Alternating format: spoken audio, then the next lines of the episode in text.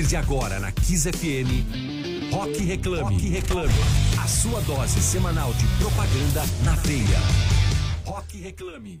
Muito bem, muito bem, aqui estamos nós. Sejam todos bem-vindos, sejam todas bem-vindas. Eu sou Felipe Solari e estamos começando mais um Rock Reclame. Lembrando, hein?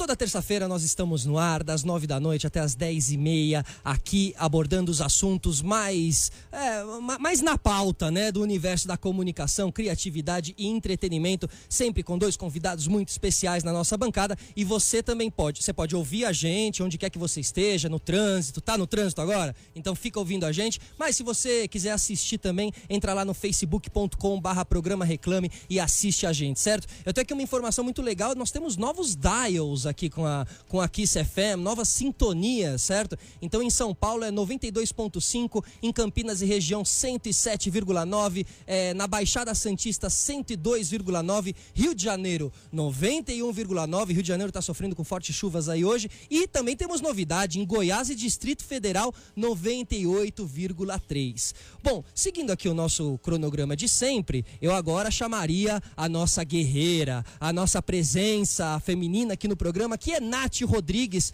Mas Nath Rodrigues, pós-carnaval, e a gente até brincou com isso, falou, Nath, você tem que sobreviver ao carnaval. Hoje Nath não conseguiu vir eh, por causa do carnaval. Emerson Souza, meu outro companheiro aqui de bancada, Sherlock Holmes, nosso astrólogo de Instagram. O que, que aconteceu com a, com, a, com a Nath? Cachaça. Cachaça, É. carnaval. É isso, é isso. Acontece. Resumiu em duas, é isso né? que tem no laudo. Isso, do laudo médico, muito bom. Nath, melhoras, um grande beijo pra você, tá bom? Tocaremos aqui o programa, participa com a gente, manda suas perguntas aqui, Nath, que a gente faz, tá bom? Toma que a gente passa também, toma isso que é legal. Isso, boa, e o engove.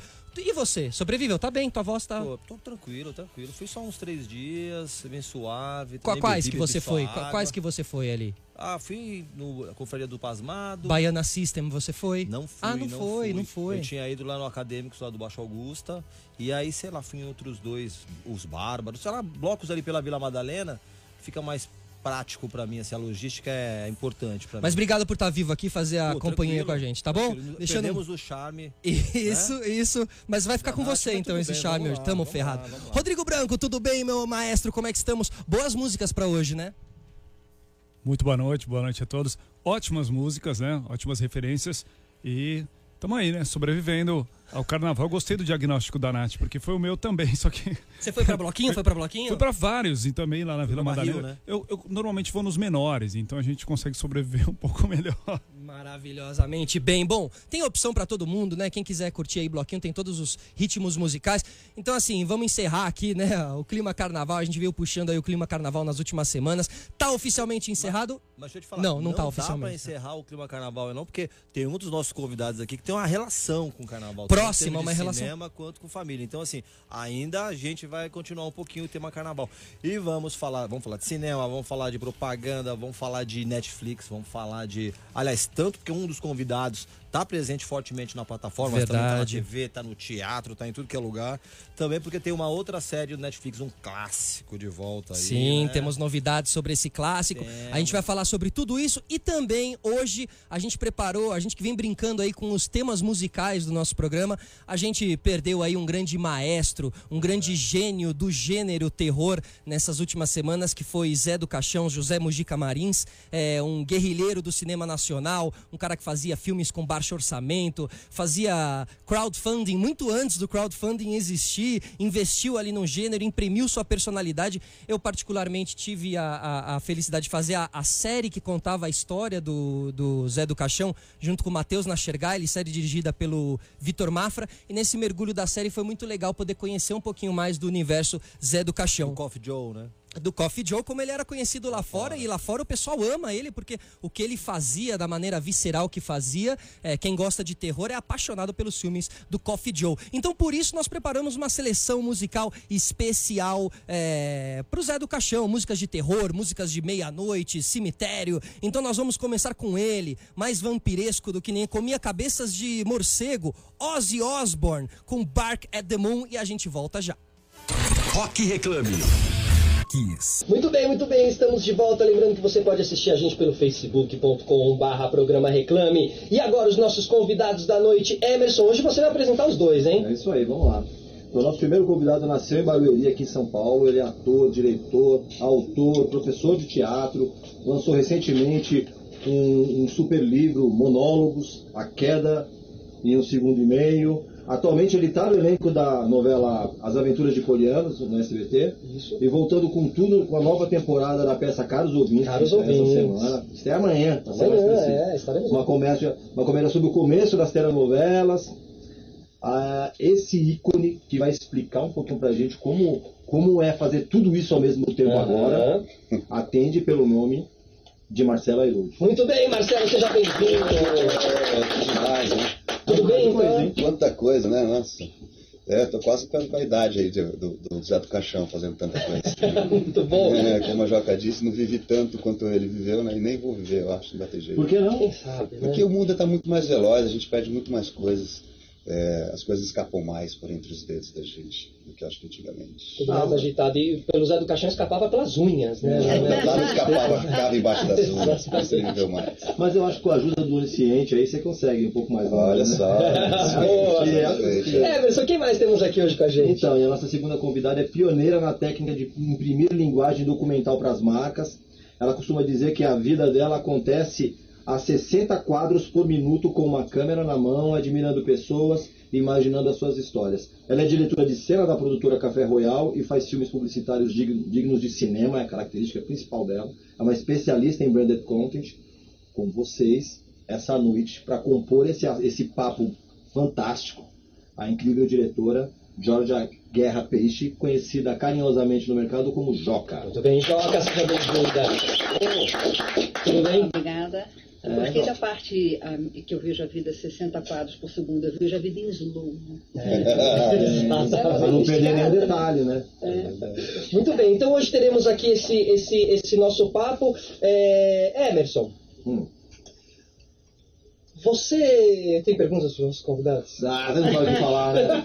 Então vamos começar com você, Marcelo. Como é que você começou essa brincadeira lá em Barueri? Você falou assim, putz, meu, acho que eu vou por aqui. É.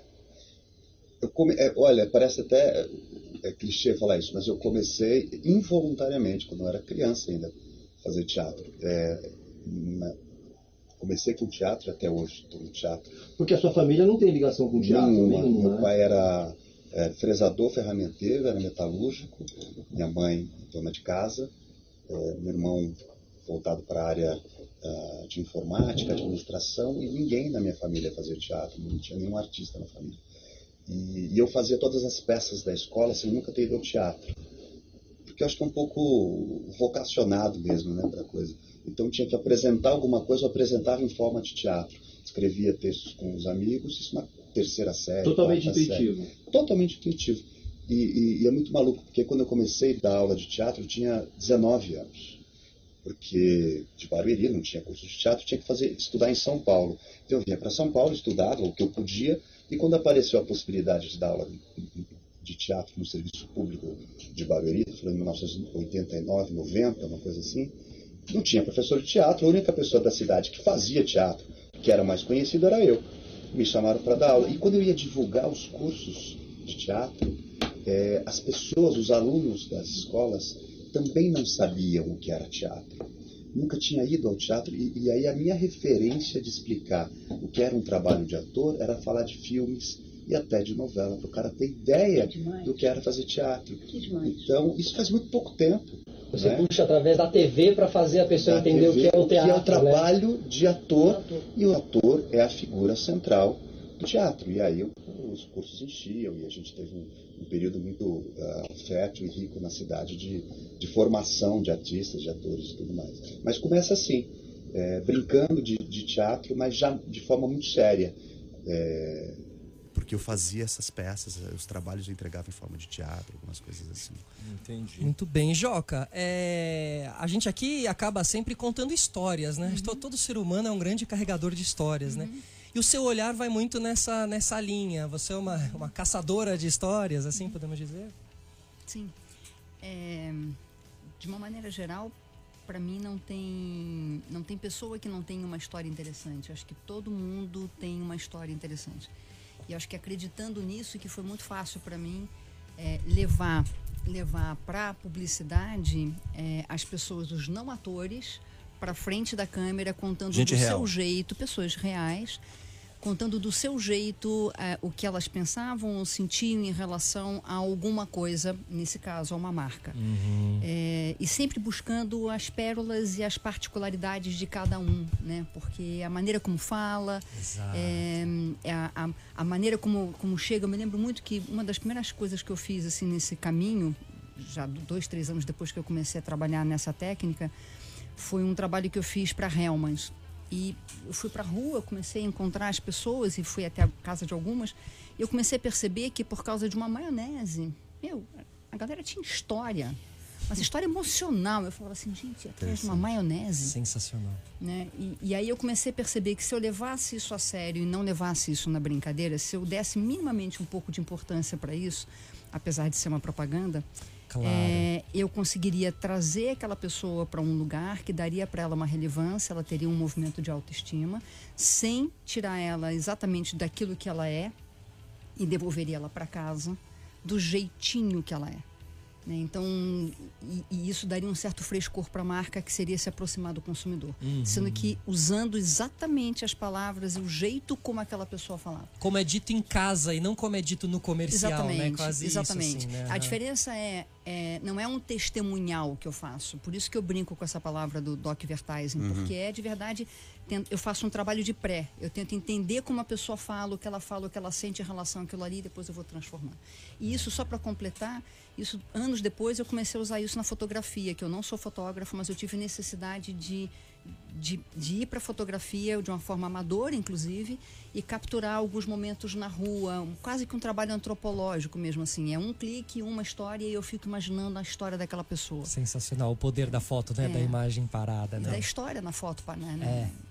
Ô, Joca, mas um pouquinho antes. Uhum. Por que diretora de cena e não trabalhar numa redação de jornal, por exemplo? Você que estava fazendo jornalismo, jornalismo, ou seguir a carreira de musicista, já que você tem um grande músico na carreira também? Por que foi por esse caminho?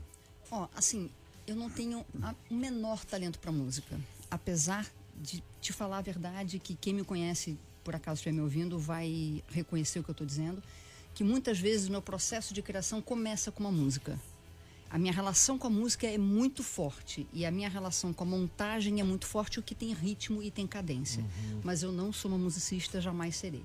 Acho que não vinco mesmo com esse talento. E se eu tivesse, eu correria um grande risco, porque imagina. A você comparação ser- com o maestro, Ah, você ser sobrinha de um maestro. Um- E, com, com o temperamento que ele tinha, ele tinha muita propriedade. Ele jamais estaria aqui sentado num lugar quietinho. No mínimo, ele ia dormir e todo mundo ia ficar olhando para ele. Mesmo quando ele queria ser ausente, ninguém parava de olhar para ele. Era um cara com muita personalidade. Então, assim, primeiro, falta de talento e segundo, né, não é, não- acho que eu não arriscaria. É, e, e acho que a história da, da direção, ela não veio. O jornalismo passou pela minha vida até pela necessidade de contar história, eu só fui descobrir isso muitos anos depois. O meu primeiro projeto no jornalismo foi ir para a rua fazer documentário mesmo. Mas o cinema ele entrou na minha vida quando eu cheguei atrasada na escola, mas eu não vou contar essa história que é longa. E aí eu perdi um seminário e eu fui fazer um seminário sobre cinema novo, eu não entendia nada de cinema novo. E aí eu fui para a biblioteca, antigamente, gente, por favor, não existe o Google há muitos anos, né? Na minha época era só biblioteca. E eu baixei toda a parte da, da, da parte do cinema nacional. E do lado no canto tinha um cara chamado Maninho, sentado num canto assim. Aí ele se apaixonou por mim só porque eu baixei o cinema nacional. E mal sabia ele que eu não sabia nada. E aí a gente começou a conversar e ele começou a me dar aula de cinema nacional. Enfim, eu namorei o cinema nacional. Nós ficamos juntos um, um tempo. Sei que vocês assistiram a primeira noite de um homem, que aí vocês Exatamente. falam, ah, eu quero isso É pra isso mim. aí. Aí ele me levou para assistir um filme. Primeiro eu me apaixonei pela literatura. Falei, cara, como pode? Que história é essa? Quem é? Como é que funciona? Porque eu queria política. E aí eu falei, ele me, me tirou de uma aula e me levou para assistir Primeira Noite de um Homem. Quando eu vi aquele filme, eu falei, eu vou fazer isso. E hoje ele Maravilha. mora no Nordeste, sei lá, acho que no Nordeste. E ele me escreve dizendo assim: você disse que você ia fazer isso. Legal. Muito louco. É, né? Marcelo, é assim, nessa. Como ator, também, né? Um grande contador de histórias, Sim, né? E, e- e muitas vezes a história dos outros, né? Ou seja, sempre vivendo na pele de alguém. Sim. Me conta uma história que tenha te marcado, que você interpretou, assim, se a gente dizer, né? Aí eu falo de trabalhos mais marcantes, mas acima de tudo, histórias mais marcantes, assim, mergulhos profundos que você deu e falou, uau, que história que eu tô vivendo aqui, assim. É, é, me identifiquei muito com, com o que a Joca estava falando, porque você complementou. De fato, nós contamos histórias é, como atores. Né? A gente se empresta e se presta a contar outras histórias é, que fazem diferença na nossa vida, assim, que são mu- muito, muito fortes e marcantes mesmo. E esse, esse livro que ele falou que eu, que, eu, que eu escrevi, na verdade, são dois textos. Eu não me considero um dramaturgo, porque eu sou incapaz de, é, de organizar. Falo, agora eu vou escrever sobre isso e eu vou lá e escrevo organizadamente, Matematicamente, uma peça. Então eu vou escrevendo coisas que eu quero dizer ao longo do tempo. Então às vezes um texto demora anos para sair, porque eu escrevo duas páginas, depois eu reescrevo seis meses depois, que são coisas que, eu- que o tempo vai me dizendo. Eu, eu- procrastino, de fato, com relação a isso e vou amadurecendo essa ideia. Estou falando isso tudo porque tem a ver com o trabalho de ator e não de dramaturgo. Aí lá na frente esse texto tomou uma forma que eu acho que é interessante mostrar para alguém. Aí eu leio, converso entre amigos e tudo para começar ah, a elaborar melhor esse texto e como é que isso pode caber numa narrativa, por exemplo, para eu falar num palco. E aí você falou como é que eu- a me aprofundar no personagem, alguma coisa assim. Eu fiz agora eh, há pouco tempo um espetáculo chamado A Queda que está no livro. A Queda e um segundo e meio são dois textos que são irmãos. Eh, a Queda é um homem que está caindo. É? Tem um pássaro. Que tem um pássaro, é, tem um, tem um albatroz junto, que é a companhia desse cara quando ele está caindo. caindo, Então, assim, olha. isso me fez muita diferença, porque não só por ter escrito, mas por ter vivido esse personagem neste período da história que nós estamos vivendo. Então, é um cara que está caindo vertiginosamente, ele não sabe quando começou a cair e nem se vai ter fim.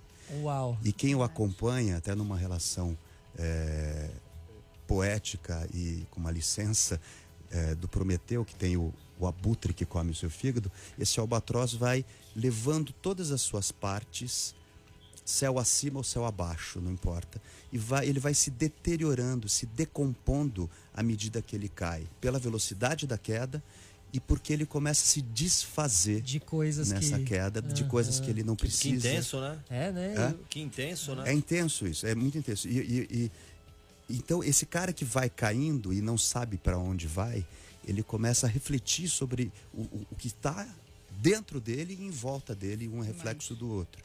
E o um segundo e meio, que é outro texto irmão desse, que é um pouco mais antigo, é um cara que diferente desse que cai na vertical, ele cai na horizontal, que é um cara que caminha 3 mil quilômetros para matar um outro sujeito. Só que a companhia que ele leva um é o albatroz, que tem a Uhum, companhia na na queda. queda. É o, é o projétil que ele que Ele dispara vai- e vai com ele acompanhando essa trajetória até ele encontrar quem é que ele tem que matar. E na verdade, eu vou contar o final da peça. Mas que, mas Mas que é um tiro na né? própria cabeça, que também não se sabe se ele deu ou se alguém Deram atirou, nele. não importa. O que importa é que é o trajeto da bala nos neurônios e que vão desfazendo as memórias dele. Então, um é vertical e outro é horizontal.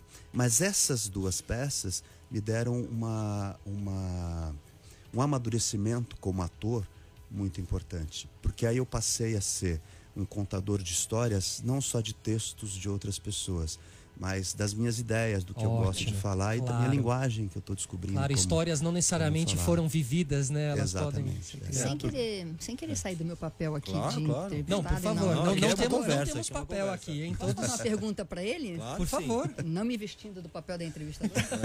É. Você falou uma coisa que, que, que, que eu fiquei curiosa.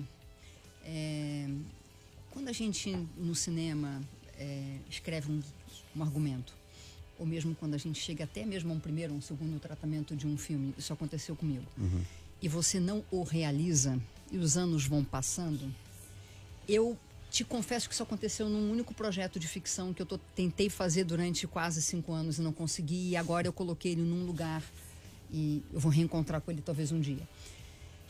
Eu, quando eu olho para ele, quando eu releio, eu estou muito distante dele, porque eu, a artista mudou em relação àquilo que estava escrevendo. Então eu achei lindo você me falar que você vai aos poucos mas vai encontrando a, a mesma é isso, você vai construindo aos poucos, porque quando eu volto lá, eu, eu já tenho vontade de mudar o nome da personagem. Sei. Já não quero mais que aconteça aquilo ali, já quero Sei. que tenha um caso. Não, agora eu não quero mais que tenha um caso.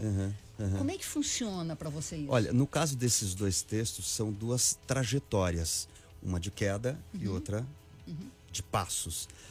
Não sei se por isso, mas ela, de alguma forma, elas nunca né? envelheceram. É, porque, claro que aí quando eu estreiei de fato, eu atualizava coisas. Se, se havia relação com, com o tempo presente, de, de coisas mais Uhum. factuais, eu, eu, eu tinha necessariamente que, que, que atualizar. Ah, então, por exemplo, na queda tem, uma, tem um, um fragmento que fala eh, de uma mulher negra assassinada com um tiro, tal, tal, tal, tal, que fala da Marielle. Né? Então não tinha Marielle quando eu comecei a Sim, escrever. aí você foi adequando algumas Foi- coisas mas mais tinha contemporâneas. sobre Claro. assassinato de mulheres, tinha sobre eh, ah, feminicídio, Perfeito. sobre ah, machismo, então isso tinha. Então cabia muito essa atualização. Mas de qualquer maneira, os dois são caminhos que são quedas e, e- e trajetórias para dentro desses dois personagens, que não, não necessariamente sou eu, porque não, não são, não, não é biográfico, é, mas para dentro para cada vez coisas mais particulares e pessoais. Então, quando você fala que conversa com uma pessoa para descobrir a relação dela com a maionese, por exemplo, e ela tem uma relação e aquilo abre um universo muito mais amplo, tem um pouco a ver com isso. É, assim, e- e- e isso é muito louco, né? porque assim, é, eu realmente eu converso. Chega uma hora que eu esqueço que eu estou fazendo um trabalho que está sendo pago e eu tô ali trocando, Uhum, né? É muito louco isso. É muito porque louco, é ir é. para outro Eu acho que quanto, quanto menorzinho, quanto mais particular e pessoal, é mais fácil de se identificar com o público, com sim, você, sim, porque sim.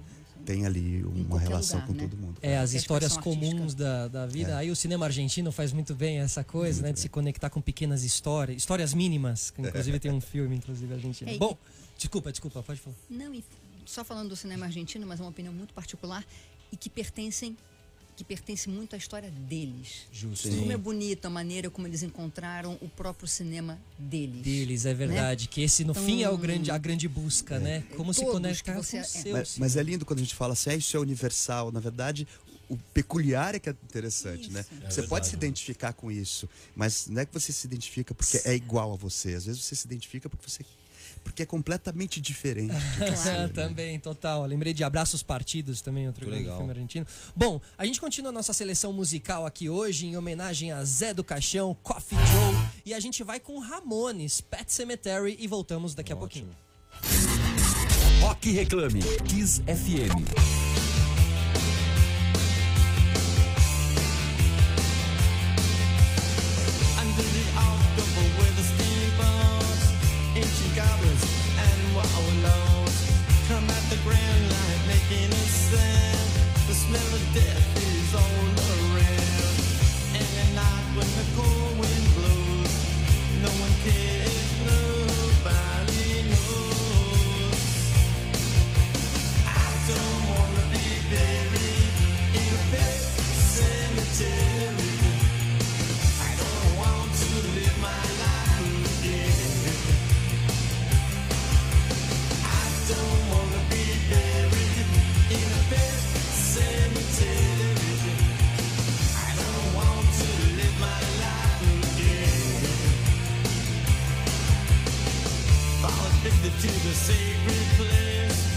I can't escape. Are picking up bones. Spirits moaning among the tombstones.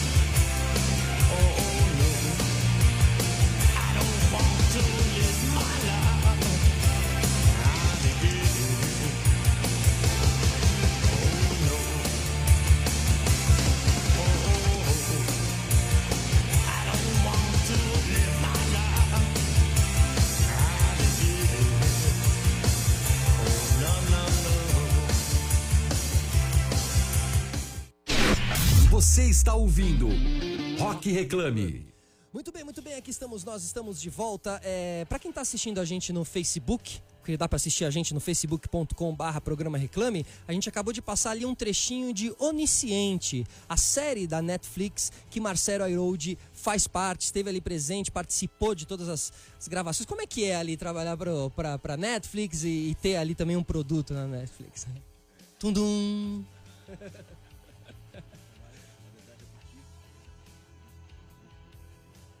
É, já é a segunda, a segunda produção deles, o 3%, e agora o, o Onisciente. É, sempre com essa temática ficcional. É, e 10% pouco que foi a primeira série brasileira no Primeira Netflix. série né? brasileira, exatamente. É.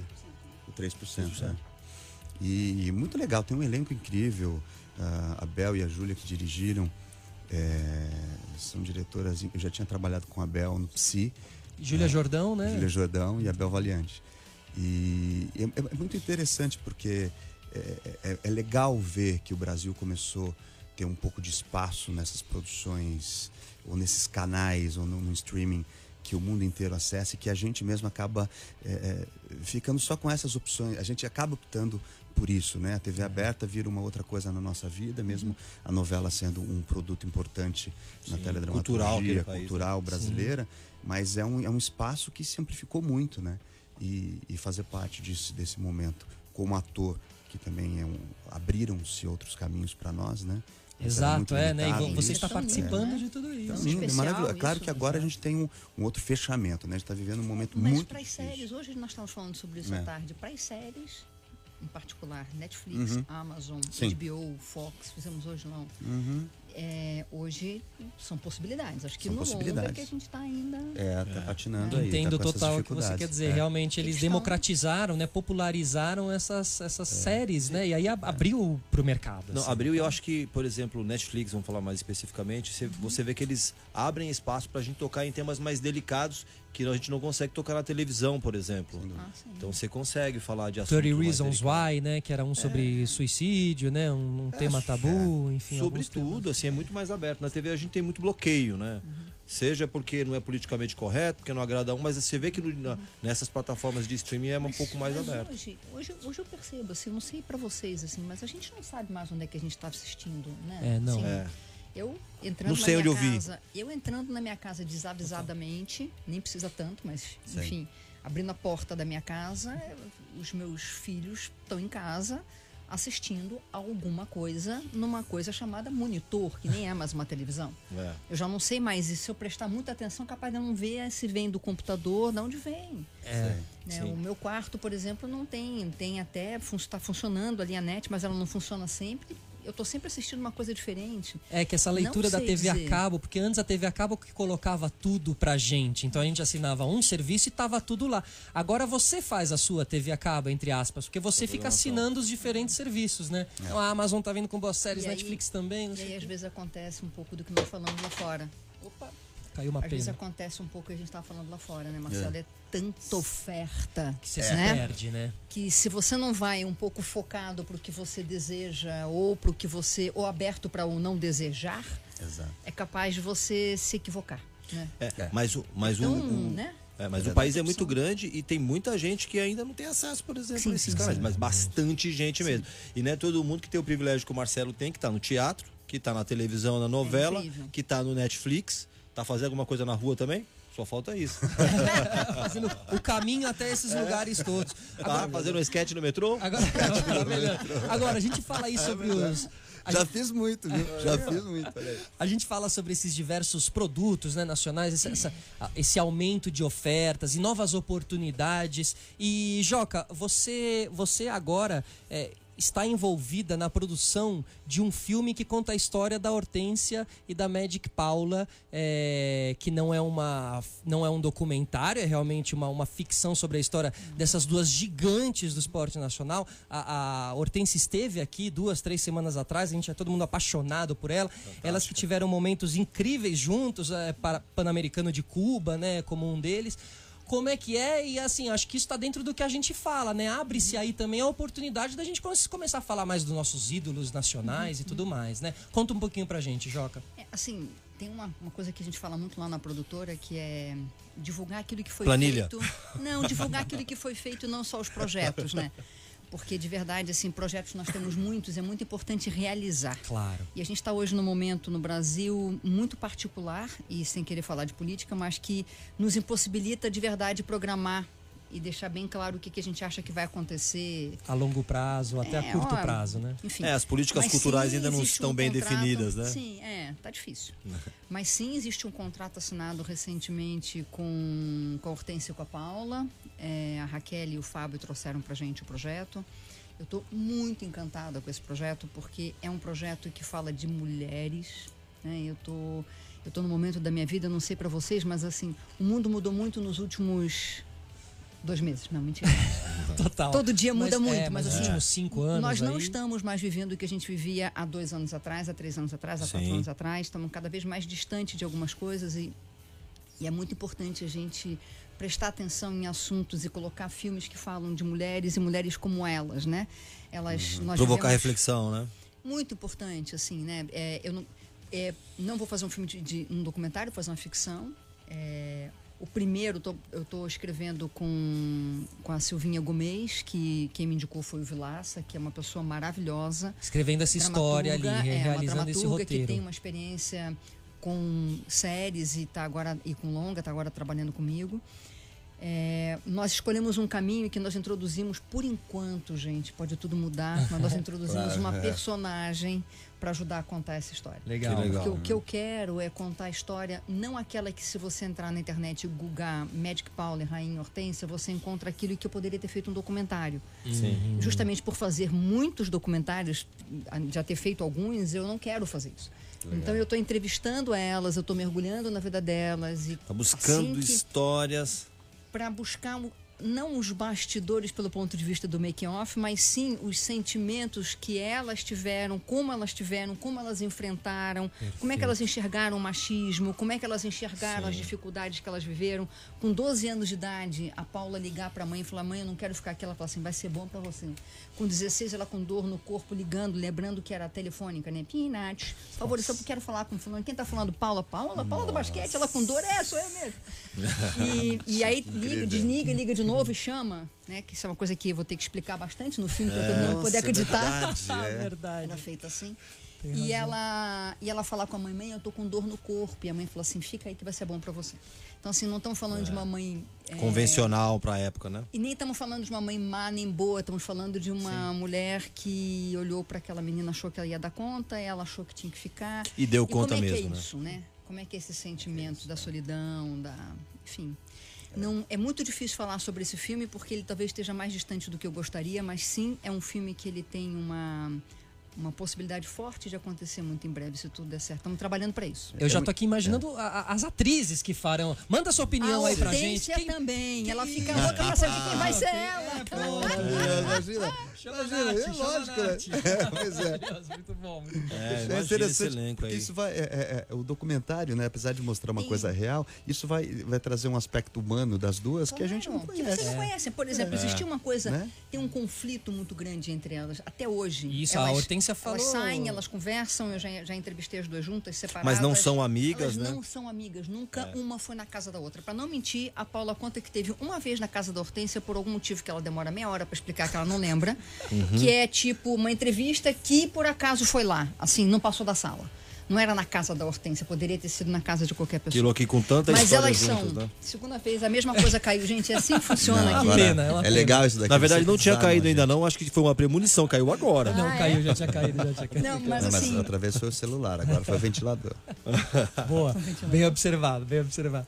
Mas tem uma coisa que eu acho que é legal nessa, nessa história, que é que é justamente isso, assim, é olhar não pelo ponto de vista do documentário, mas olhar pelo ponto de vista da delicadeza de como elas enxergaram aquilo ali e contar, porque tinha os que amavam a Paula, tinha os que amavam a Hortência, Sim. portanto odiavam, né, a É, outra. porque- porque Mas tinha uma- uma seleção, rivalidade brutal, duas. né? Elas viveram isso profundamente. Exa- E, e o respeito que, acima de tudo, elas tiveram e, e- e a- e a- Elas- é, o profissionalismo de conquistarem tudo que conquistaram sem ser ali melhores amigas. Assim, não que ter sejam inimigas, né? A Muito longe deve ter disso. falado pra vocês, né, que ela não seria nada se não fosse a Paula. Sim, falou, Isso, falou. exatamente. É o isso. respeito Foi enorme. muito importante essa relação das duas, de É rivalidade linda, e tal. É linda a relação. A gente tá falando de, de construção de, de, de- um personagem ah, cênico e tal. E aí vamos falar você que vive isso do outro lado também, além de ser um escritor, além de ser, além de, de, de compor trabalho, você compõe personagens. E aí eu queria que você falasse um pouquinho desse teu processo e mais especificamente do Gustavo, que é um cara totalmente diferente dos dois projetos, dois trabalhos que você falou ainda há pouquinho, mas que foram responsáveis por te colocar no, no, no- no grande circuito, né? E o Gustavo? O Gustavo quem, quem é o Gustavo? Quem é o Vamos Gustavo? lá. Explica pra gente. Vamos lá, foi, o- foi o personagem dele, o primeiro personagem de televisão na, Na novela. na novela É, Viver de a novela. Vida, que aí te, que era um mulherengo. Exatamente. É, eu, eu comecei... tem algumas coisas com você na vida real, né? Falando de você, Emerson? Que a minha esposa não ouça isso. Né? É, que isso. Ah, eu, a minha primeira novela, quando eu, eu fiz meu primeiro trabalho na televisão, eu tinha 38 anos de idade. Então, assim, eu só tinha feito teatro até então e cuidado. Tinha feito 20 anos de teatro, é 20 isso? anos de teatro e cuidado dando aula de teatro, atuando e fazendo, cuidando do departamento de cultura de Barueri, que é a cidade que eu nasci. Então, eu nunca tinha me preocupado em, em ir para televisão. Você não buscou isso? Não, não busquei isso e tal. Aí fazia às vezes um teste aqui, outro acolá, para para publicidade, tudo que também é um, é um dos caminhos de, de se ganhar um, um dinheiro quando você é ator. E acabei fazendo um, teste para fazer o Adoniran Barbosa Sim. no Por Toda a Minha Vida, que o Fabrício Mambetti dirigiu. E, e eu acabei fazendo, a, a minha introdução na televisão, na verdade, foi o Adoniran Barbosa, que foi gravado um ano antes de Viver a Vida. Mas foi pro ar depois. Foi né? ao ar depois. Então, interessante. é, quando eu entrei em Viver a Vida, é, fazendo o Gustavo, que era esse, esse cara que, que era um acerto na, na, na história da novela, porque ele era um, ele era um cara. Era o núcleo cômico da novela, de uma novela das nove da Rede Globo, que tem mais audiência. É, e era o cara que vivia, vamos dizer assim, os romances proibidos. Então tinha duas fórmulas muito legais, que era o aspecto cômico e o de romance. Sim. né? Era casado, mas tinha alguma Era casado, aí tinha uma queria sair com a prima, então era casado com, com uma e queria sair com a, com a empregada e tal. Então isso, naquele ambiente que era muito pesado, porque eh, a Aline Moraes fazia uma personagem que ficava tetraplégica, não sei se Sim. você lembra, o Matheus Solano fazia os gêmeos e tudo, nós tínhamos o respiro cômico que era, um deles era o Gustavo atrás das galinhagens dele, e o que era mais legal, ele não pegava ninguém. Ficava só. Ele Mas o exercício era ninguém. bom, né? Era maravilhoso. Mas aí foi, um, foi uma sorte, assim, foi uma coisa muito interessante é, que abriu um monte de portas na minha vida no- com relação a outros trabalhos e tudo, e na própria televisão. Porque eu continuei fazendo, desde então, sempre, eu sempre trabalho com um monte de coisa.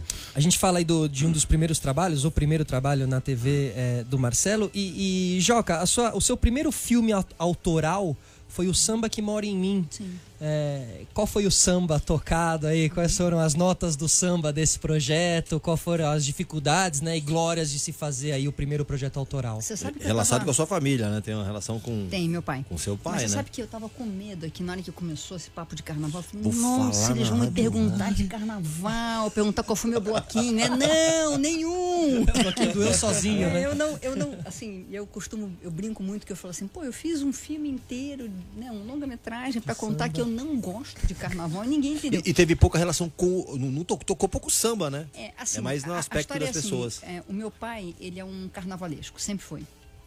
Desde muito pequenininha que ele gostava de carnaval. Eu nasci em Petrópolis, numa cidade na Serra do Rio de Janeiro. E desde pequenininha que ele se envolvia com carnaval em fevereiro e era uma coisa muito comum. Ou seja, a gente sair pela rua de mão dada assim, ele você que seu tio era um negão de dois metros, aquele ali, não sei o quê. E era normal. E ele trabalhava na Petrobras, tinha a vida dele, tudo certo. Quando ele se aposentou, Que ele ia ser foi um até a soldado do Mangueira. samba. Isso, ele foi até a Mangueira, procurou a dona Nilma, que já era amiga dele, e falou assim: agora eu sou teu soldado, eu faço o que você quiser, vou trabalhar de graça para você. Ele foi 21 anos diretor cultural da Mangueira. E aí, isso foi muito marcante, porque ele, ele, ele se transformou num historiador depois de formado, ele entende um monte de samba enredo, ele conhece to, todos os sambas enredos do Rio Que é um universo Janeiro bem específico, né? bem específico.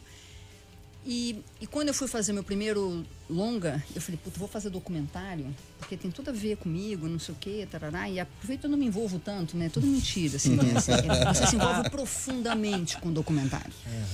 E, e aí eu fui subir o morro, que era uma vontade que eu tinha enorme de conhecer como funcionava, assim, como as pessoas viviam. Essa era a minha, minha grande né? emoção. E se o Marcelo Rocha estiver me ouvindo, que é o fotógrafo do longa, que hoje eu falei pra ele que ontem nós vimos o filme novamente, sem querer. Olha que legal. É, foi muito emocionante subir o morro, porque o que eu queria era percorrer debaixo do chão até o topo do morro. Eu queria encontrar as pessoas mesmo. Aquela câmera que tem no meio do filme é, era É o meu desejo.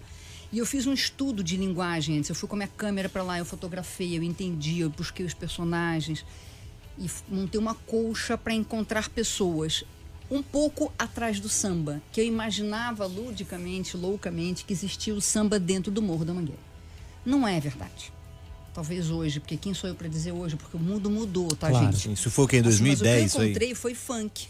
Tudo que tá no filme. Funk, forró, né? Pagode. É, é, pagode.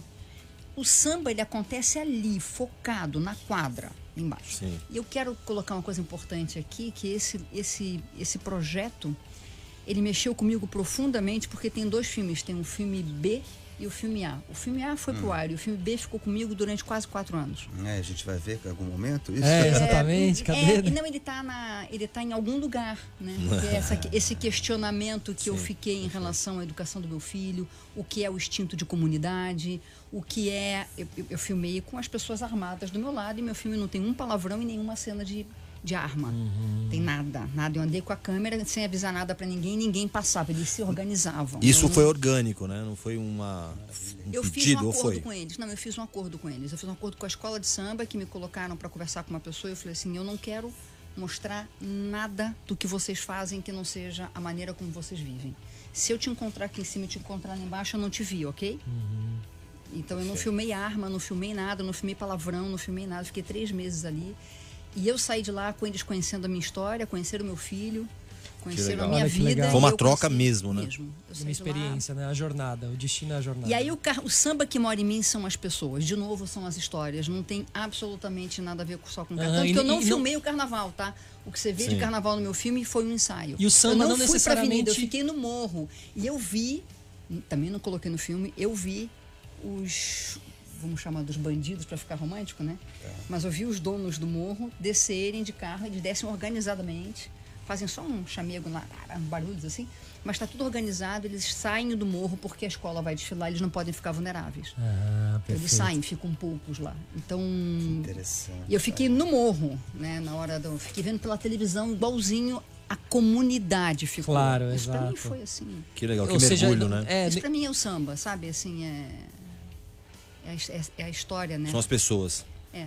o samba não necessariamente ele significa o ritmo musical nesse caso. O samba que mora em mim é o sentimento. Ele pode ser É. um funk esse samba Pode que mora ser. em mim, né? Apesar de eu ter uma relação emocional muito forte quando eu escuto um samba enredo. Eu- é muito louco. É muito potente o É samba. muito, né? É, muito É uma coisa, toca sei lá, Mesmo parece... que você não goste de samba, eu Não, acho mesmo assim. que você não goste, teu corpo mexe de algum jeito, assim. O, o que eu, o que eu acho legal é essa história de você de você escolher, porque é um processo que rola no inteiro, de você escolher um tema, de você movimentar toda a comunidade, esses compositores, para fazer um- um- uma, uma letra interessante para abordar aquele tema que quase sempre é muito importante para a sociedade, gera reflexão ou traz um resgate histórico de alguma coisa que a gente precisa falar. Então, assim, trabalho em grupo, todo é um mundo processo coordenado, cultural. né? É. Entrega em uma hora, uma baita avenida, todo mundo Exato, desfilando é. ali. Bom, eu acho bonito isso. Marcelo, é, a gente está aqui também hoje para falar um pouquinho. Estamos aqui no rádio, fazendo um programa de rádio. Na então, rádio. né, vamos falar um pouquinho da, da peça, caros ouvintes, que Nath Rodrigues também está presente ali no elenco. Não está presente aqui hoje, mas está se resguardando porque amanhã tem a estreia da, da peça, Sim. né? Vocês voltam em, é, em- em cartaz ali. Vamos voltar. É, fala um pouquinho, caros ouvintes, então é um grande mergulho naquela rádio tradicional, É, novela, né, e né? épica que a gente teve, né? Na transição entre a rádio, novela e a televisão, não é isso? Televisão, exatamente. Eu, eu tô entrando no elenco agora.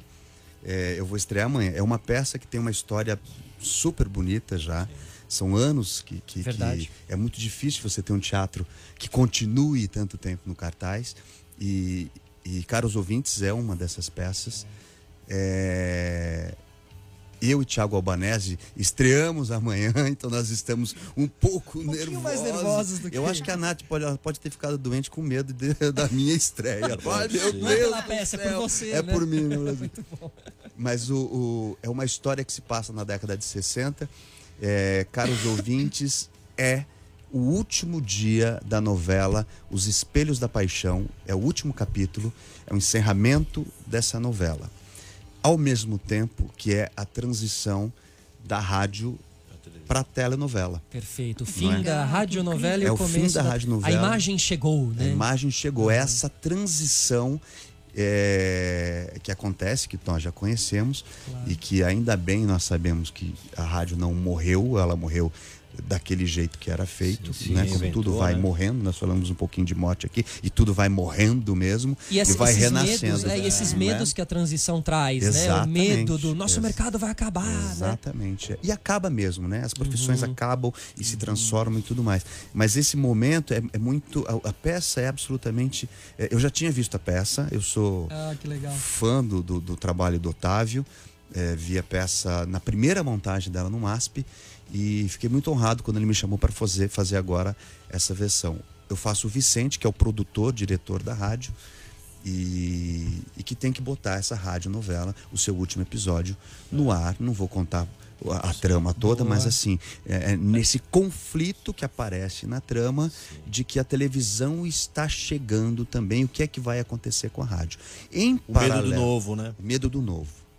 Em paralelo a isso, nós não estamos falando de 2020, nós estamos falando de Extremamente 1964, Sim. que é quando tem o clima da ditadura no ar. É, o clima é, do golpe, é, se fala de AI-5, se fala de. Eu não sei se você já ouviu essa história. É um pouco- às vezes eu acho que está um pouco atual demais essa história, Pois é. infelizmente. Adoraria ter esquecido alguns desses Censura, fatos tal. censura, uma série de coisas que quando o Otávio escreveu, é, Otávio Martins, né? Otávio Martins, não, não tinha essa relação tão contemporânea e atual. Hoje tem. Mas era um resgate lindo né, da transição da rádio e tal, e que a gente não pode nunca deixar de falar da ditadura e tal. Só que, de repente, você está falando de novo de temas como o AI-5. Como assim, gente? Em 2020, sabe uma coisa É, assim? claro. Então a peça, ela. Eu vou falar uma coisa aqui meio estranha, pode, pode soar estranha, mas infelizmente ela é muito é, atual. Uma peça que É, conta. Não é estranho, né? É, Não é, é- est- é- não é estranho o que você está dizendo. Acho que é, Percebe? Estranho é acontecer, né? triste. É, Estranho é não, acontecer. não só o rádio, É não, só, não só o rádio sobreviveu ao tempo, as, os pensamentos retrógrados também, né? Então a gente está aqui em Exatamente, 2020 ainda com alguns pensamentos Mas aí a, peça tem essa- esse aspecto eh, dramático, vamos dizer assim, agora. É uma comédia. Claro. É uma comédia. Então as pessoas, eh, eu quando vi, eu, eu ria demais, assim, achava maravilhoso. E é muito legal, porque ela em, em momento nenhum é apelativa, em, em momento nenhum tem uma, uma piada fácil, tudo é dentro do contexto daquele período. E é absolutamente lindo ver aquele estúdio e as pessoas, os atores da rádio, chegando para apresentar o último dia Não, de é Os Espelhos da Paixão. cenário rico, você se sente de verdade. Eu assisti com o Ah, olha só. Você se sente de verdade dentro de um estúdio participando. Os cenários são os efeitos. corredores, né, da rádio, É, né? não, É, você entende estúdios. como funcionava uma radionovela. Você consegue, você consegue é, é, ver o áudio. É muito Exatamente. legal. É, eu, eu acho, assim, como a gente tem espaço para tudo, porque assim, a gente, as coisas foram acabando, mas também o mundo que a gente vive hoje é espaço para todas as outras, para resgates foram e surgindo, né? possibilidades. novas. Eu até fico imaginando se não vale a pena ter uma radionovela novamente, sabe assim? Nem que seja em vídeo. Junto com é, a, a mistura, como a gente está fazendo aqui agora. Claro. Nós estamos podcast. no vídeo, É o podcast, é o podcast. exato. fazer, Ouça o podcast, é, pessoal. Uma ouça o radionovela pod- de fato que seja é, é, com sonoplastia da radionovela, com sonoplastia digital, moderna, nova, com histórias e, e personagens e atores de, com a representação do áudio, né? Porque você pode ter um, um galã fora da estética, do padrão Ah, estético de um ótimo, galã, total. fazendo. Isso é maravilhoso, Claro, é muito mais voz- interessante. Claro, muitas vezes Né? um, um audiobook é muito mais potente do que o próprio Exatamente. filme ali, né? A nossa imaginação. Pessoal, longe. o papo tá bom. Quem estiver assistindo a gente aqui pelo Facebook vai continuar, mas quem estiver na rádio, a gente volta daqui a pouquinho. Vamos aos comerciais e já voltamos. Na Kiss FM, Rock Reclame. Muito bem, muito bem. Aqui estamos nós de volta. Lembrando que hoje a gente fez aí uma seleção musical é, especial homenageando Zé do Caixão, José Mujica Marins. Tivemos Ozzy Osbourne com Bark at the Moon, Ramones com Pet Cemetery e Alice Cooper com Poison. Queria mandar um abraço pro Fernando Marinângelo, meu amigo que me ajudou a montar essa lista aqui numa mesa de bar, enquanto a gente chorava as pitanga em nome de Zé do Caixão, certo? Mas agora nós vamos com a timeline de Emerson Souza. Vamos lá. E aí, mano, você separou umas coisas legais pra gente? Então, a Netflix confirmou a quarta temporada da série Stranger Things, que eles lançaram um teaser super misterioso que já deixou os fãs da série bem animados e o elenco já se reuniu esse final de semana para fazer uma mesa de leitura. A nova temporada que deve sair no próximo ano, mas ainda não tem data de lançamento definida. Mal posso esperar. É. O- o- os fãs já estão com o coração mais tranquilo em ver que a Netflix já está agilizada nessas, nessas produções. Você sabia que Stranger Things foi uma série criada através de algoritmos? Que a Netflix fez um estudo ali de algoritmos para entender quais são os personagens que mais pegam o público dele, quais são as cores, quais são a época de, né, dos anos 80, anos 90. E aí a série foi totalmente montada dentro de algoritmos, então é quase uma série matemática que a gente tava falando ali naquele momento. assim. Assistiram Stranger Things? Se não, o que, que pega vocês ali na Netflix? É. Eu, eu tive o prazer de. Prazer é meio engraçado, né? Mas eu fui convidada a fazer um trabalho pra Netflix sobre a série, que era achar pessoas que tivessem é, assistido e tivessem inscrito. Olha, foi uma loucura isso. E que tivesse postado algum acontecimento pessoal delas a- que tivesse correlação com os personagens. Que legal. Foi uma loucura. Essa Nós busca deve ter sido encontramos, complexa. conseguimos três Quanto tempo de pesquisa? Então, a realidade da gente nunca dá pra falar tempo, né? Três horas. senão eu jogo contra mim. Não, não, tivemos uns 15 dias, Joga 15, contra 20 mim, dias.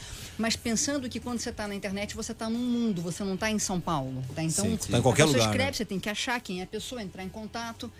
E conseguimos três personagens, uma que fala, um, que, um, um afetivo incrível que conta a história dele, e a outra menina que rasgaram a calça jeans dela.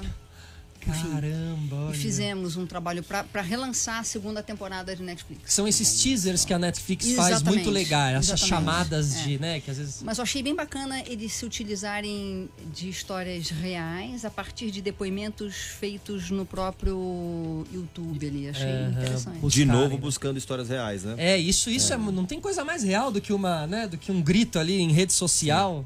E, e- e você, Marcelo, você tá vivendo essa experiência de ter uma série lá dentro. Você vê. É, a- só tiveram seis episódios, né? Seis episódios. Já se fala em, continu- em continuidade, em segunda não, temporada? ainda não. A gente tem uma, uma. Quer dizer, eu não, não trabalho com a produção da série e tudo, mas Sim. assim, é como ator, assim, eu não tenho nenhuma notícia ainda de que a gente vai ter a segunda temporada. Mas o que eu sei é que leva um tempo, diferente da, da TV aberta, que você tem. eh, Você sabe os números do, do Ibope, essas coisas. A leitura, Na né? Netflix você não sabe, você não tem essa referência. Me parece que depois de um tempo é que a produtora vai saber como é que a série foi na, na plataforma. Recebida, né? Recebida pelo público e tal. E aí se existe a possibilidade de uma segunda, segunda temporada, ou não. É, então, por enquanto, a gente não sabe. Eu acho que isso aí a gente está no. é, me parece, pelo que eu ouvi dizer, falaram. Ouvi aí? Ouvi aí. E a gente está nesse prazo ainda, nesse período de Análise. eh, de análise da Netflix. Aí, não sei como é que funciona. E- mas qual que foi o feedback que você recebeu Da- sobre a série? Olha, é, é, é, eu- das coisas mais simples, assim, muitos escreveram para mim, amigos, assim, eu falando, vou falar de uma coisa muito pessoal, muito particular, mas que ficaram muito felizes com o resultado de uma série brasileira, de uma produção brasileira, com essa qualidade. é, dessa qualidade, né? Dessa, dessa qualidade. E que gostava muito do elenco, gostava. As críticas que saíram por aí não foram muito, vamos dizer assim, positivas para o produto. É, mas eu também, olha quem sou eu para dizer, mas assim, não acho que foram muito justas com relação a. foram um pouco agressivas demais. Internet, né? É, e aí os comentários, em linhas gerais, são melhores do que a crítica, do que alguma uma outra Ótimo, do público. É. né? Mas se você for analisar as críticas do de 3% também, que foi a primeira série brasileira. É, que assim, que primeira- o, o brasileiro é muito rigoroso. Foi bem. É, foi ruim e no entanto ela foi um sucesso lá fora e voltou, teve continuação. É, o, o brasileiro de um modo geral ele é muito ácido com, com o conteúdo brasileiro. Você era com um atleta brasileiro, você, por exemplo, você vê futebol, você vê é, MMA, você vê. Sempre são muito ácidos com os, com os brasileiros. Aí precisa de um reconhecimento internacional para É. emplacar aqui, né? Eu acho assim, pra você fazer uma série de seis episódios, do tamanho que é, com roteiro que é Sim. tudo, é, é tão trabalhoso pra fazer um longa, pra fazer um documentário, pra fazer um, um curta. É tão trabalhoso. E receber assim. Exato. Sim, ter pra acontecer. Então eu acho assim, não- não- tem que passar do gosto da pessoa. Mas falar, mas o crítico ele não é só o gosto dele, mas eu acho ah, que assim uma lauda de página pode ferrar uma uma, uma série de seis Fato, episódios. fato. Pode ferrar, não pode ajudar a atrapalhar É, ali. conduzir para o E lugar não ruim. é, e não é, não é o mesmo a mesma dificuldade. Uma lauda de, de- de- de- é, é muito mais fácil fazer do que seis episódios. que botar esse Agora, projeto então, na rua. Tem que tomar cuidado com isso. Eu digo assim, porque nós estamos num momento assim. é, é, eu posso não gostar de uma. Eu tô, eu tô mudando o meu padrão. Assim, antes, né? Falar, ah, peça. Eu- Já faz um- uns anos pra cá. Ver uma peça de teatro no palco é maravilhoso. Produzir uma peça. Parabéns para quem pro- produz um filme, produz tudo isso. Porque é Já tá de isso. parabéns, já né? tá de parabéns, É, é, é, maravilhoso. Agora, não dá porque a gente tá sendo tão bo- bombardeado É. e fala, ai, tá vendo? Nem ele gosta. Não, eu gosto. De Eu maneira é muito ali. Eu acho também é, que tem um- tem leviana, coisa- né? Desculpa. Leviano, exatamente. É, não, de uma, as Temos que cuidar para não sermos maneira muito levianos. leviana. né? É, e tem uma coisa aqui, assim, só pra gente. Qual é o histórico brasileiro de séries? Só pra gente falar, né? Boa. Nós, nós temos um histórico de novela, Sim. né? E de minisséries, que eram novelas um pouco mais rebuscadas, ou talvez com uma narrativa um pouquinho diferenciada, mas que estava sediado dentro de um lugar com uma transmissão e uma exibição sob controle. É, a gente tem muito o que aprender. Embrionários somos, é, né? É, né? é tão Na difícil. série, Hoje eu tive a oportunidade de points. conversar à tarde, estava conversando com, com o Luiz e com o Lusa, um amigo nosso lá. E o Lusa estava comentando assim, pô, é um trabalho do cão, é um trabalho do cão escrever uma série, né? Sem dúvida. Você fica ali um tempão, são vários roteiristas e tem toda uma todo um aprendizado ainda, gente. A gente não que a gente não saiba, mas é como fazer uma série com características nossas, falando pra gente mesmo.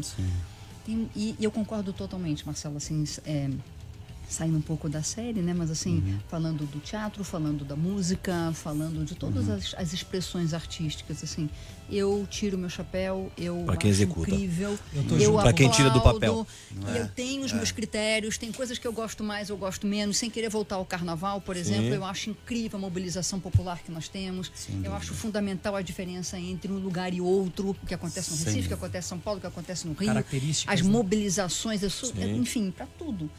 Eu acho que a gente tem que parar de criticar exageradamente. Não estou falando que precisa perder a sua opinião. Claro, não, claro. mas mas tem que é respeitar, educação, né? é educação, mas, né? mas antes de mais nada, respeito. valorizar a realização. Isso, respeito né? pelo trabalho Como de... é de- difícil realizar. Vocês hoje estão como guerrilheiros ali apresentando a peça. Parabéns.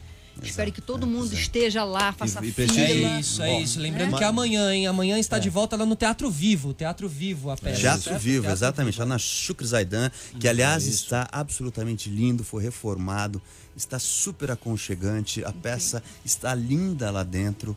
E, e você que vai assistir a peça, você vai confirmar o que eu tô falando. E, e tem a ver a Vivo, que é uma coisa de comunicação, né? Estar também aí junto com É, a sim. coisa do eu fui, rádio, né? Eu fui, no- eu fui na, na- na estreia do, do Teatro Vivo, veja só, foi com uma peça da, da Regina Duarte, que tomou posse essa semana aí com o secretário de Cultura. Era chamava Coração Bazar. Foi essa peça que estreou. O Teatro Vivo, a, O Teatro Vivo, anos há, atrás. sei lá, É, sim, quantos anos, oito anos, é, nove, sei. é. Sim, eu Agora digo quando estreou. reformaram, é, é. Eu fiz uma peça chamada Amor Profano, que aliás a, a Vivi Pasmanter faz e ela tá nós, nós vamos transformar a peça num filme. Ela vai, que ela tá produzindo isso junto com, com outras produ- pro- uma produtora para transformar num filme que é, um- que é uma peça israelense. Mas assim nós somos o último, a última peça antes da reforma do teatro. Né, que ficamos lá e o teatro se transformou completamente, está absolutamente lindo. Ó, só para fechar a, a história do Onisciente, quem tá do outro lado ouvindo a gente pode pensar que, o, que a gente tá dando umas desculpa porque o projeto não é legal. É uma série de baita qualidade. Eu tinha assistido, Excelente. por exemplo, 3%. Falei, deixa eu ver qual que era essa série. E 3% eu achei legal, mas acho que ela bebeu de muitas outras séries. Eu achei menos. Achei muito bem feita, mas achei menos interessante. Interessante do que Onisciente, que fala de ficção. Mas tem um diferencial, tem uma linguagem própria. É muito bem produzido. Todo mundo dá um, então, dá um show. Então vale a pena você assistir. Aí depois que você assistiu, depois que você entendeu, aí você dá a sua opinião. Não vai né, da- dessas pessoas aí que nem assistiram, não, hein? Viu? Ouviram o nosso, Tá? nosso astrólogo É, de Instagram aqui? assiste lá no Nosso Netflix. Ariano. Você é Ariano, afinal? É Ariano, Não, né? sou não, não é leonino. Ariano. Mas você gosta de Ariano. Não, Ariano, Ariano é o Bolsonaro, sabia? É mesmo? É, só Não sabia, tá? Maria. Que bom, né? Porque, tipo assim, agora ferrou Desculpa todos os você que é ariano, não se queria te jogando dizer. pela janela. Obrigado pela parte que me toca, Meu inclusive. pai também era ariano. Tá aqui. Bom, vamos seguir aqui a nossa timeline. Ariano bom, né? bom, hein? Tinha Ariano bom. Ariano Suassuna era legal, né? Genial. Esse era um Ariano legal. Ó, ah, então a gente tá falando um pouquinho de. Papo de- tá sério, falando vamos de falar digi- sério agora, vamos a gente falar tá sério falando agora. um pouco de digital, de coisa bacana que o digital pode fazer. Essa semana. é, no domingo, mais precisamente. Domingo, no fantástico, né? Drauzio Varela fez uma matéria interessantíssima, Matéria linda contando com a as- dificuldade Das da- das mulheres trans no, no- no sistema penitenciário. E a matéria foi toda fantástica, mas teve uma personagem específica que foi a Suzy Oliveira, uma mulher trans que está num, presídio aqui em São Paulo, que é, contou que, por exemplo, ela não recebe uma, Há oito anos. uma visita há oito anos. Que ela está sozinha sem receber uma visita há oito e, anos. O que é incrível foi o. Porque o Drauzio não é diretor. Sim. Apesar de eu achar que. Que ele é bem completo, né? Não, não, apesar de eu achar que, que o que nos torna diretor é o exercício da profissão. né? Sim. É, não desmerecendo, por favor, nenhum diretor colega meu, pelo amor de Deus, mas assim, estudei para isso, mas muita gente que não estudou faz lindinho demais. Ele é um, Ele é um deles, né? É, ele soube dar a pausa. É verdade. Ele fez um dramático. Se, se ele, eu, eu- meu único medo Não foi oportunista, né? Não, meu único medo foi que, como ele estava na Globo, eu fiquei com medo de rolar, uma zoom, rolar um zoom. Eu falei, não, tomara que não. Não rolou. É, ele soube dar a pausa. O zoom dramático, né? é, não foi teve incrível. apelação. Não, aí, não. né? Ele, é muito ele deu a humano, né? pausa e aí ele vai lá e abraça. Mas acho que aí, não sei onde é que vocês querem chegar aí, Não, mas ó. eu queria falar um pouquinho sobre a mulher aí. Não, porque... vamos falar que eu acho que é, é a deixa. Mas antes, pra quem tá do outro lado e não, e não assistiu essa matéria, ele visitou vários presídios mostrando como é difícil a vida dessas mulheres mulheres trans. Dentro lá de um é, presídio, como né? trabalhar, A como sobreviver, exato, como fugir da prostituição e todos os problemas que vocês perigos. devem imaginar em casa. Então, a matéria ela, ela é muito bacana, consegue fazer a gente se colocar um pouco no lugar do outro, que é um exercício para a vida, eu acho que né? Acho que é importantíssimo isso. E aí culmina com esse personagem que não recebe nenhuma visita há oito anos. E isso gerou uma grande comoção. Aí a internet. Sem, Se ser- mobilizou, sem ter né? a acidez, a internet de uma maneira positiva se mobilizou e está todo mundo enviando cartas e Ou seja, se você quiser escrever uma carta para Suzy, você pode escrever uma, uma carta para Suzy. Eles colocaram aqui o endereço. Tem um endereço aí, né? Isso, é. Vamos, nós vamos colocar o endereço na, na, na live no Facebook, vocês Boa. podem buscar, vai ficar lá, entendeu? Então, assim, eu acho que é uma, é uma, é uma. É a internet sendo usada para uma coisa positiva, gerando uma reflexão. E aí é um. É esse cross entre televisão e digital funcionando para o bem, né, Joca? Aí você tinha a tua. Não, não, eu só queria falar uma coisa importante que eu, eu fiz questão de assistir essa matéria porque eu me interesso muito pelas diversidades e cada vez mais pelo que a gente está vivendo hoje. Fico muito, muito, muito sensibilizada. Hoje a gente está conseguindo falar cada vez mais sobre, sobre a posição dos homoafetivos e recentemente mais um cara apanhou e foi assassinado aqui no interior de São Paulo. Por que mesmo, né? São, são orientações, a gente, enfim. Mas eu acho muito interessante porque ele colocou isso numa televisão, num programa como Fantástico, ele traz uma sensibilidade muito grande e a gente precisa falar sobre isso. Exato. Não só sobre as trans, mas também sobre e quando a gente fala de trans, a gente encosta delicadamente, por favor, com todo respeito a todas as trans, pelo amor de Deus, é, encosta um pouco nas nossas histórias, porque nós somos mulheres, eu e elas. Sim. É, e, e- e tem e é muito difícil em alguns momentos, algumas situações, né? A gente se sente muito vulnerável e é complicado e na situação delas ali, naquele é difícil. E muitos não tem mesmo. Ele fala sobre isso lá muito rapidamente. Ele fala assim: muitos estão aqui por apenas um pequeno roubo. É o caso de um deles que está lá. Eu digo um porque ela vai se transformar numa ela muito em breve assim que os pais morrerem, né?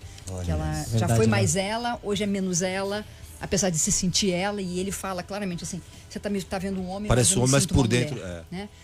É, como é difícil, né? E eu- estou muito feliz nesse momento que eu estou vivendo, é, ativa profissionalmente, artisticamente, nesse momento em que a gente consegue falar sobre a mulher, a posição da mulher, a posição da trans, a posição das minorias, né? Muito importante. Chama atenção para na respeitar. Globo isso, sabe assim? Falar, É, exato. É, e, é, e- e ele, é. né, que tem uma sensibilidade de quem viveu ali, eu acho que realmente ele, ele também tem um simbolismo e uma importância muito grande por trazer e colocar realmente esses assuntos na pauta, né? É, ele viveu muito de perto. Tá, né? tá falando com o Emerson aqui antes. Ele vive tudo isso muito antes dele ser o Drauzio Varela que a gente conhece. Então, é, sempre foi de verdade, sempre foi para ajudar ele o fez um próximo trabalho mesmo. né? seríssimo com a AIDS no presídio. Né? Fez. é. Carandiru, lembra? É, Carandiru veio de um projeto de anos. É, né? Amor de Deus. incrível, é, é. exatamente. Um cara muito corajoso, realmente. Emerson, a gente tem. A gente tem também, a gente vai de, de um extremo pro outro, mas a gente tem hoje aí a- o, o BBB, né, que tá dando o que falar, né, aquecido por polêmicas, o BBB, certo? É, audiência no, no, no Twitter, eles, eles explodiram essa audiência no Twitter, né? Tá todo mundo participando e todo mundo sabendo do BBB também, né, Emerson? Então, é, é, o, o BBB aquecido por polêmicas também, que a gente está falando. Enquanto de, uma, de um lado aqui a gente fala no respeito à, à, à- à diversidade, o respeito à, à opção próximo, do né? outro, né? Seja ser o que quiser for. ser. A gente tem uma audiência aí no- do, do, do reality show no Twitter que já superou a edição anterior. Em duas semanas, o Big Brother Brasil já foi citado mais de 28 milhões de vezes e já é a edição mais interativa de todos os tempos. Na TV o programa vem ganhando bons números com o Ibope, bem superior ao dos anos anteriores, jogando para o público pautas como assédio, machismo e cancelamentos virtuais. O reality já está gerando, gerando muita polêmica e virando assunto a qualquer roda, em qualquer roda. Você vê, vê que é um evento, é um, é um, é um programa da Rede Globo, que até então era um pouco mais engessada para falar de alguns assuntos. E, e mesmo um programa que é muito criticado, porque é um formato que já tem há muito tempo. Já, Gente, nós vigésimo- estamos em que ano? Vigésimo 20 ano? é o vigésimo. é, é. Mas, mas esse ano ele Deu acabou uma- atraindo pessoas que não estavam acostumadas a acompanhar justamente por esse por abrir esses assuntos e, e de uma maneira é, assim bizarra no sentido de que todo mundo que vai para lá hoje ou a qualquer momento sabe que o cara tá com uma câmera o tempo inteiro na cara dele, o cara tá no banheiro, o cara tá na cozinha. E ainda assim eles reproduziram padrões que foram que acho que são esquisitos pra gente ver no dia a dia e muito menos na frente da câmera, né? Então eu acho que é, isso acabou sendo importante para a gente discutir um pouco mais sobre esse tema. E aí é interessante como isso viralizou e como isso vem É, começando. eu acho que esses assuntos é o que faz é, viralizar tanto. A gente tá aí a- a- a- na porta de uma eliminação aí que deve estar rolando agora por ali. Enfim, o Pyong, vai sair o Gui, enfim, isso tem é, levantado muitas discussões. Vocês assistem, acompanham alguma coisa? É, Não, não. Mesmo por causa desse Eu momento. imagino que não. Não, assim, eu não assisto. É, eu confesso que. Primeiro, eu quero fazer um elogio que eu acho importante formato. Né? É um formato de sucesso. Exato. De Não dá para negar.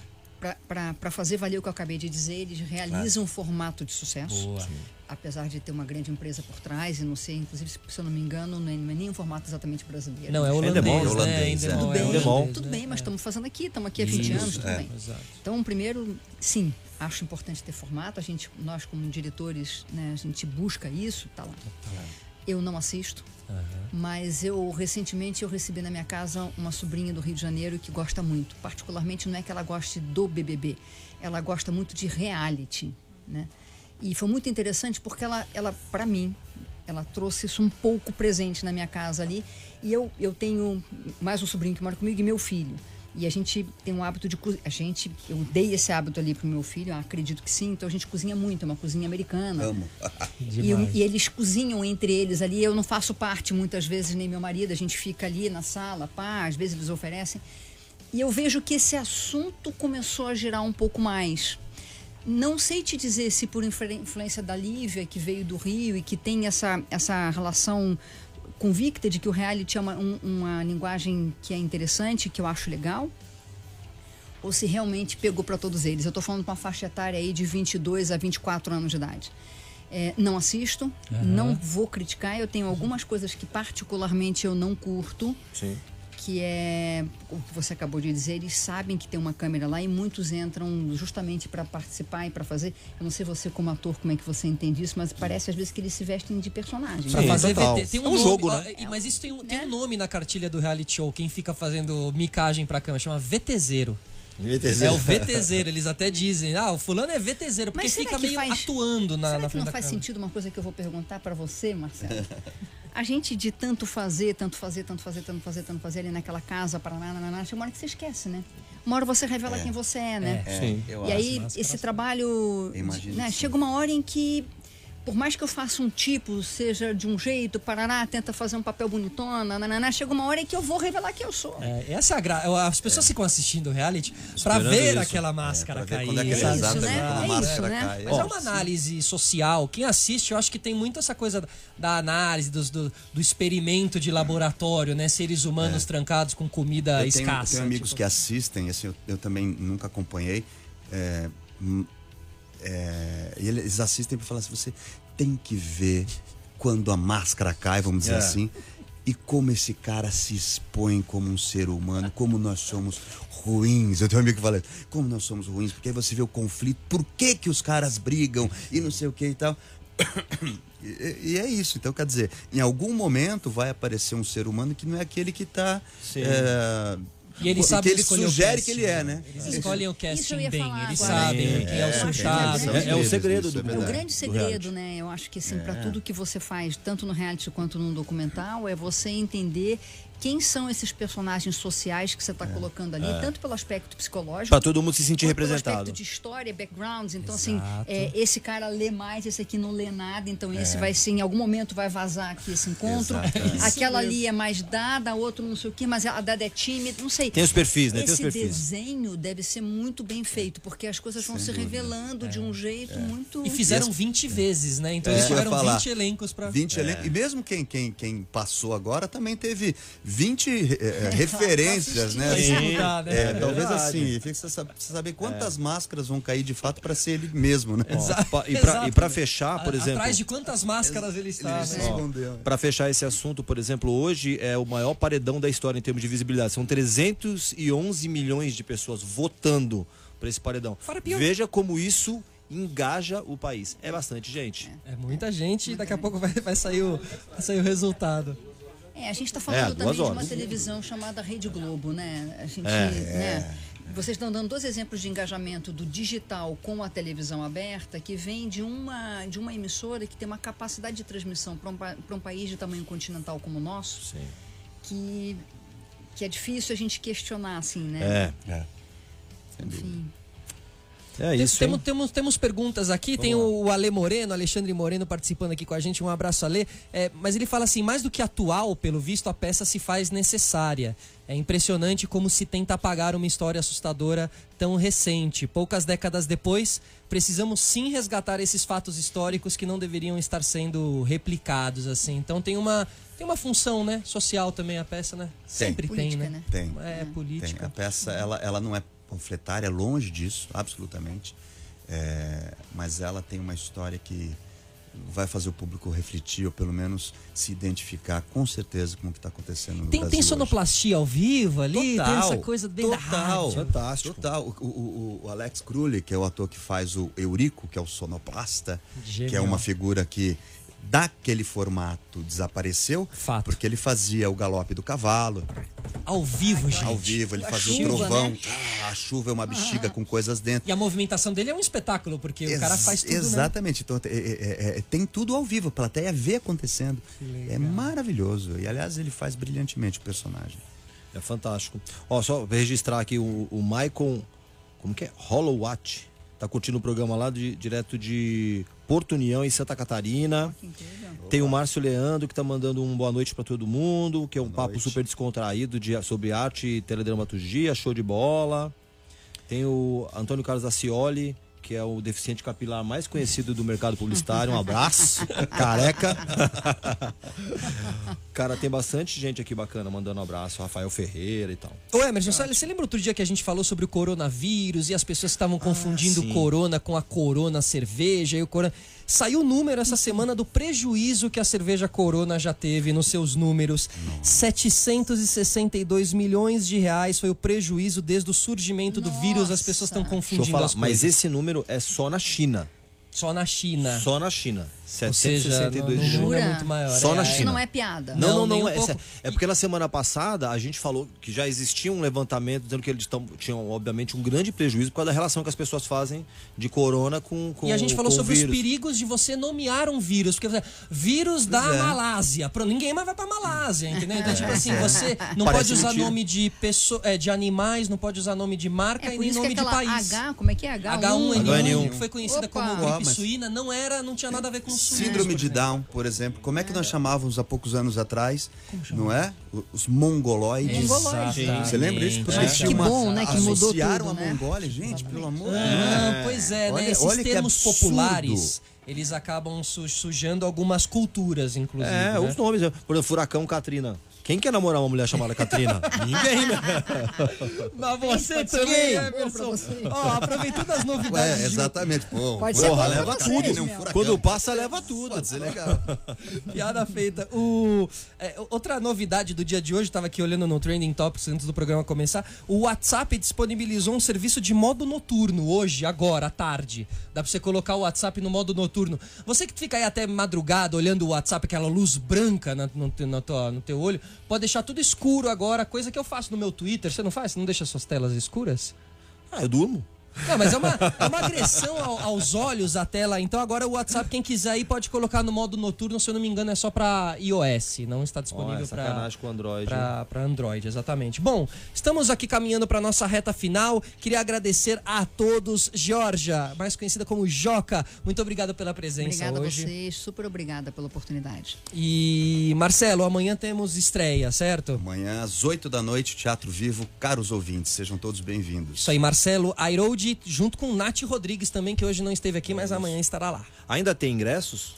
Tem. E quem quiser comprar, sim. como Sempre faz? sim, tem, tem muito Tem, ingresso, tem gente. muito. Pode ir, pode ir, sim, pode ir. Ama- aliás, amanhã é uma noite para convidados, então assim, Ah, também, né? Então assim, à vontade, comprem, apareçam, vai lá. Ingresso.com, Simpla. É, é, puta. Tudo, gente, olha. aí, aí, ver, aí, não vai- sei, vai, vai aí. pela internet. ouvintes, Perdão, Léo. Teatro eu Vivo. não sei. Teatro Teatro, Vivo. Teatro Vivo lá vai certamente Caros tem ouvintes, se colocar no mais Google do aí, que caros isso, olha, ouvintes, mais do que isso. Vá ao teatro amanhã às 8 da noite É isso. e entre para assistir a gente, porque isso vai acontecer. É isso. Você pode ir. E você que Às vezes tá a na- internet esgotou, mas tem lugar lá, vai lá. Isso, exato, ali, Ó, né? Tipo estádio de futebol. Vai sempre na porta que você Se, consegue. se o Mara Exato. que perguntou se o espetáculo vai pra Salvador, ou você que mora no Rio de Janeiro, você que mora no Distrito Federal, Distrito Federal. ou Goiás, que a gente tá conversando a partir de agora, espera um pouco que o espetáculo vai pra aí. Acredite que esses caras vão conseguir o patrocínio. E você, João, do McDonald's, patrocina essa peça Boa. pra viajar ao Brasil. Considerações finais, Emerson? É isso, eu quero agradecer a Joca e o Marcelo pelo, pelo papo. Que coisa legal, coisa gostosa. Muito Tinha obrigado. tanta coisa pra gente falar mais. Acho que a gente vai ter que fazer uma,